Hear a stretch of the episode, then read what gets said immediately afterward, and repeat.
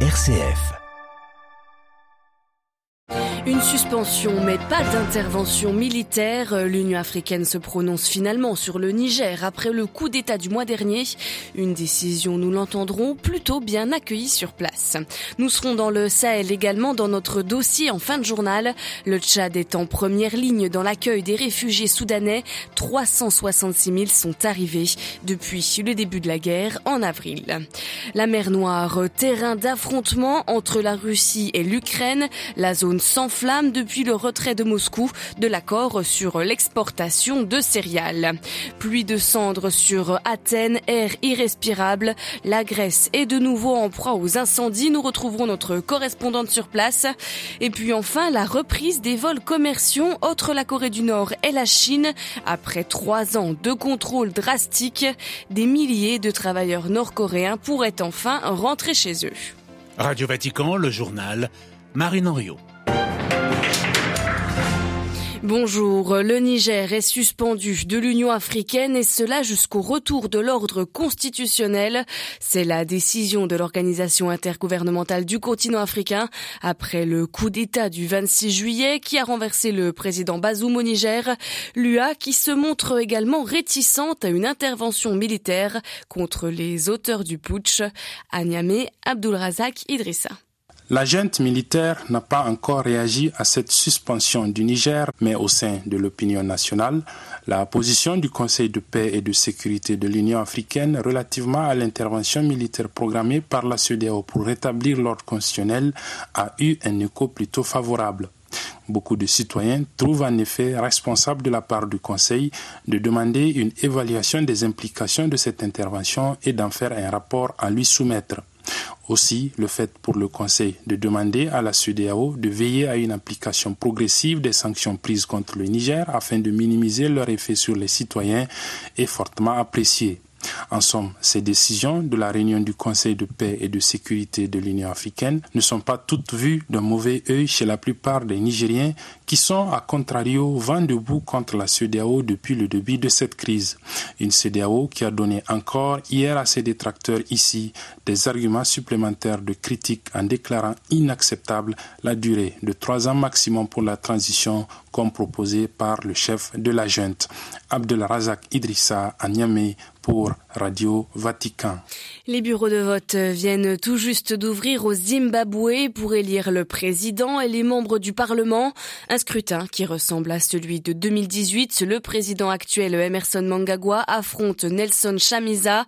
Le vote laisse peu de place au doute selon les observateurs. Le parti du président actuel, la ZAN-UPF, est au pouvoir depuis les années 80. Nous retrouverons notre correspondant dans la région dans le journal de 13 heures.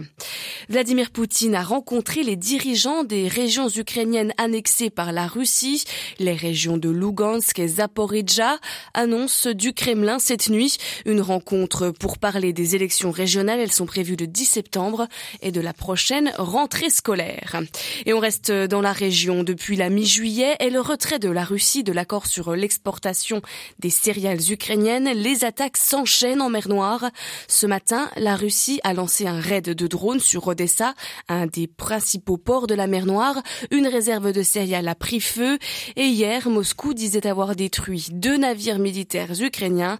Les précisions de Jean-Didier Revoin. Hier en début d'après-midi, le ministère russe de la Défense a annoncé que son aviation avait détruit une vedette militaire de fabrication américaine avec à son bord des parachutistes ukrainiens. La scène s'est déroulée près de l'île aux serpents, à proximité de l'embouchure du Danube en mer Noire. Plus tôt dans la journée, Moscou avait annoncé avoir neutralisé également grâce à l'un de ses avions rattachés à la flotte de la mer Noire, un navire de reconnaissance ukrainien qui se trouvait à proximité d'une zone de forage gazier russe. La défense russe n'a pas donné plus de détails sur ces opérations qui marquent une intensification des combats dans cette région. Jusqu'en juillet dernier, l'accord sur les céréales ukrainiennes avait permis d'éviter des affrontements directs, réguliers entre les forces russes et ukrainiennes en mer Noire. Mais depuis que la Russie s'en est temporairement retirée au motif que les clauses qui la concernaient n'étaient pas mises en œuvre, les attaques se sont multipliées, que ce soit contre des navires russes, la Crimée ou encore le pont de Kerch qui relie physiquement la péninsule à la Russie. Jean-Didier Revoin, Moscou pour Radio Vatican. En Espagne, les tractations s'annoncent délicates Le roi Felipe VI désigne le chef de la droite, Alberto Núñez Feijó, pour tenter d'être investi Premier ministre prochainement, car c'est la droite qui a remporté les législatives de juillet dernier, a expliqué le roi. Mais la semaine dernière, les socialistes du Premier ministre actuel, Pedro Sanchez, grâce à une coalition avec les indépendantistes, ont remporté la majorité au Parlement, et c'est ce Parlement qui élira in fine le Premier ministre. L'élection devrait avoir lieu au début de l'automne. La Grèce est en proie à une nouvelle vague d'incendies. 20 personnes sont mortes en deux jours. Hier, ce sont plusieurs quartiers d'Athènes qui ont dû être évacués. Une situation sans précédent, dit le porte-parole des pompiers grecs. À Athènes, Alexia Kefalas. Toute la nuit, des pompiers dépassés, des bénévoles et militaires déroutés ont lutté contre des flammes de plusieurs mètres, attisées par des vents violents dans un nuage de fumée de cendres qui a même gagné la capitale. Des maisons brûlées, des dizaines de voitures et de commerces calcinés. Cinq banlieues populaires du nord d'Athènes ont été touchées. Depuis l'aube, les forces aériennes sont à nouveau sur zone et les évacuations euh, continuent alors qu'une pluie de cendres tombe sur Athènes et que l'air est difficilement respirable. Les autorités sont en en état d'alerte ce matin aussi à Alexandroupolis, dans le nord-est du pays, à la frontière gréco-turque, où 18 personnes, sans doute des réfugiés tentant de passer la frontière, ont été retrouvées calcinées, alors que les incendies font rage depuis maintenant euh, quatre jours et que cette région très verte est en train d'être ravagée. Plus de 44 000 hectares de forêt sont déjà partis en fumée. Athènes, Alexia Kefalas pour Radio Vatican. Le Canada est lui aussi euh, toujours en proie à des incendies les plus dévastateurs de son histoire. Plus de 1000 feux sont actifs en ce moment et c'est l'équivalent de la surface de la Grèce qui est partie en fumée au Canada. Selon une étude d'un réseau de scientifiques, une étude publiée ce matin, le réchauffement climatique a créé des conditions météo plus favorables au feu, sept fois plus de risques de départ de feu dans ces conditions. Une étude qui prend notamment en compte l'inflammabilité des forêts canadiennes. La Corée du Nord se prépare-t-elle enfin à ouvrir ses frontières? Hier, pour la première fois depuis le début de la pandémie de Covid-19, un vol commercial de la compagnie nord-coréenne a atterri à Pékin. Il est également prévu que la liaison aérienne reprenne prochainement avec la ville de Vladivostok en Russie. Après trois ans d'isolement quasi total de la Corée du Nord, le régime multiplie les signes d'ouverture. À Séoul, Jean Labruyère. L'atterrissage d'un vol d'Air Koryo en provenance de Pyongyang à l'aéroport de Pékin ce mardi a des allures de retour à la normale. Après la visite de délégations russes et chinoises fin juillet, une équipe de taekwondo nord-coréenne s'est rendue au Kazakhstan la semaine dernière et désormais les liaisons aériennes reprennent avec la Chine et la Russie. Ces signes d'ouverture de la Corée du Nord après plus de trois ans de contrôle drastique des frontières sont pour l'instant réservés aux dignitaires étrangers et à quelques Nord-Coréens. Aucune information n'a d'ailleurs filtré sur les personnes à bord du vol en direction de Pékin, mais la reprise du trafic aérien pourrait permettre de rapatrier certains des dizaines de milliers de travailleurs du régime à l'étranger, au Vietnam, en Russie ou en Afrique. Ils sont coincés loin de chez eux depuis trois longues années. Cette possible ouverture pourrait en revanche s'avérer funeste pour les près de 2000 transfuges nord-coréens détenus en Chine et qui pourraient bientôt être rapatriés, malgré les demandes de la Corée du Sud qui s'est dit prête à accueillir ces réfugiés ayant fui la Corée du Nord.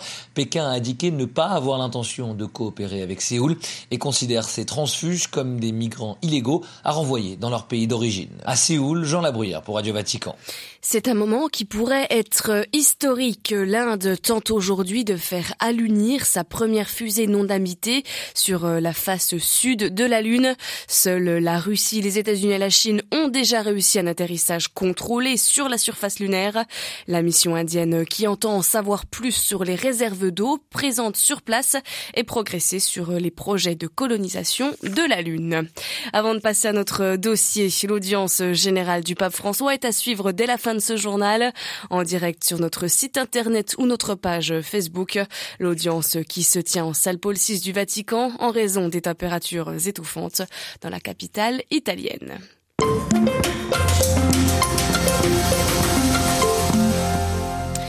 Ils sont des centaines de milliers de Soudanais à continuer de fuir le conflit qui oppose l'armée et les paramilitaires au Soudan.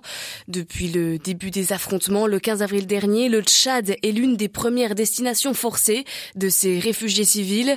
Beaucoup arrivent notamment dans la ville frontalière d'Adré dans l'est du Tchad. Alors sur place, les réfugiés survivent dans des conditions sanitaires déplorables et le taux de malnutrition est alarmant selon MSF Médecins sans frontières L'organisation appelle à la mobilisation de l'aide internationale pour tous les réfugiés soudanais au Tchad, le Tchad qui accueille déjà un million de personnes qui vivaient en tant que réfugiés ou déplacés à l'intérieur du pays. Alors selon MSF, ces nouvelles arrivées en provenance de l'ouest du Soudan mettent à rude épreuve les ressources disponibles pour le Tchad. Annie Thibault est chargée des affaires humanitaires pour MSF. Elle est actuellement sur place dans l'est du Tchad, à la frontière avec le Soudan. Elle nous témoigne de la situation.